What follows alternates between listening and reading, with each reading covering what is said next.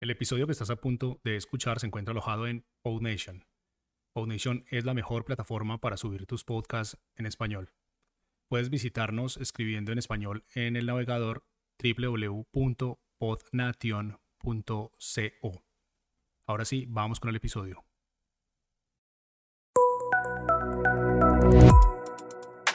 Estás escuchando Muy Buenas, un proyecto de Jaume Astruc.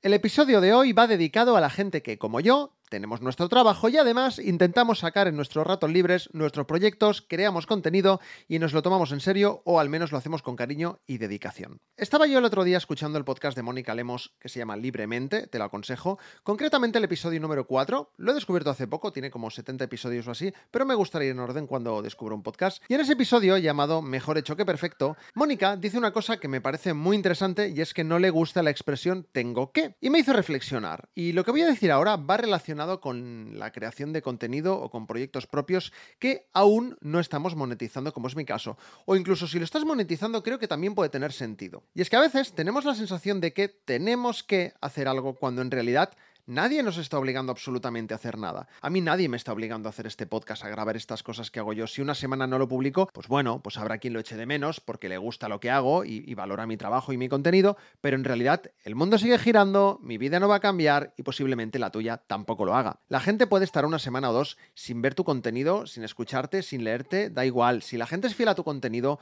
cuando vuelvas a publicar, te volverán a consumir, no pasa nada. Yo mismo incluso estoy suscrito a algún que otro podcast premium, es decir, que pago cada mes por, lo que hace esta gente, normalmente pues podcasts que suben uno a la semana, ¿no?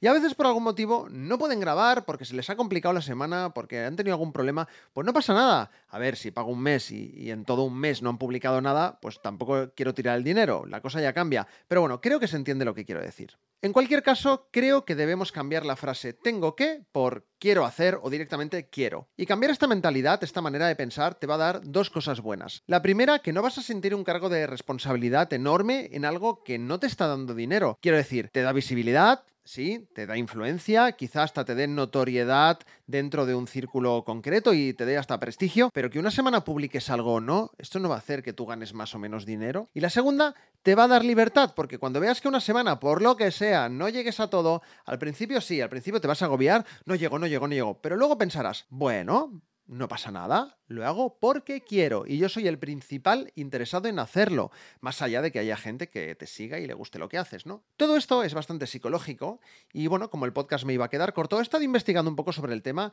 y he llegado a un blog que es psiconet.es. Resulta que los tengo que generalmente suelen desatar sentimientos de rabia, tristeza, impotencia o frustración y están relacionados con acciones dirigidas por el pasado y el presente. Ante estas acciones podemos obedecer o podemos rebelarnos, pero en cualquier caso al final suelen aparecer la frustración y la tristeza. Mientras que los quiero o quiero hacer nos alivian y nos dan tranquilidad y fuerza y además están relacionados con la autonomía personal. En este caso son acciones autoimpuestas o autodirigidas en las que, bueno, podemos estar o no de acuerdo, pero en todo caso las consecuencias derivadas de estas acciones solemos aceptarlas mejor, sean las que sean. En resumen, es mucho más fácil asumir la responsabilidad y las consecuencias de una acción que hemos elegido libremente que no de una impuesta. También es verdad que a veces puede haber ciertos tengo que que cuesta deshacerse de ellos, porque, bueno, en nuestra vida cotidiana tenemos prioridades y tareas de las que no podemos huir. Por ejemplo, eh, pues no sé, tengo que hacerme la comida para mañana.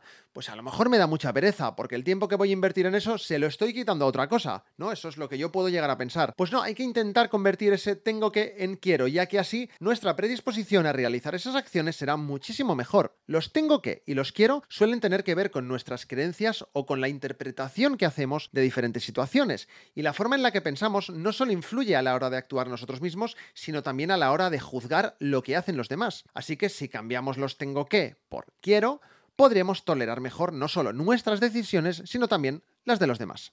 Y hasta aquí el podcast de esta semana. La semana que viene no nos vemos, posiblemente nos veamos en septiembre, porque agosto me lo voy a tomar de relax, unas pequeñas y merecidas vacaciones, y bueno, también aprovecharé para preparar contenido. De hecho, bueno, No sé cuándo estarás viendo tú esto, pero ahora mismo estoy grabando un 25 de julio. Así que doble consejo, convierte los tengo que en quiero y si tienes tiempo, deja cosas preparadas para cuando no tengas tiempo o para cuando simplemente no te apetezca hacer nada como yo esta semana que tú estás viendo esto. Espero que te haya gustado. Si ha sido así, déjame un comentario si me estás viendo en vídeo o una valoración de 5 estrellas si estás escuchando esto en podcast.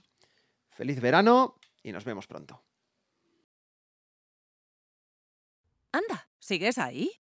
Ya que no te has ido, aprovecho para decirte que si te ha gustado, puedes compartir el podcast y unirte a nuestra comunidad en Telegram. Tienes toda la información en las notas del episodio y en muybuenas.org. Hasta el próximo podcast.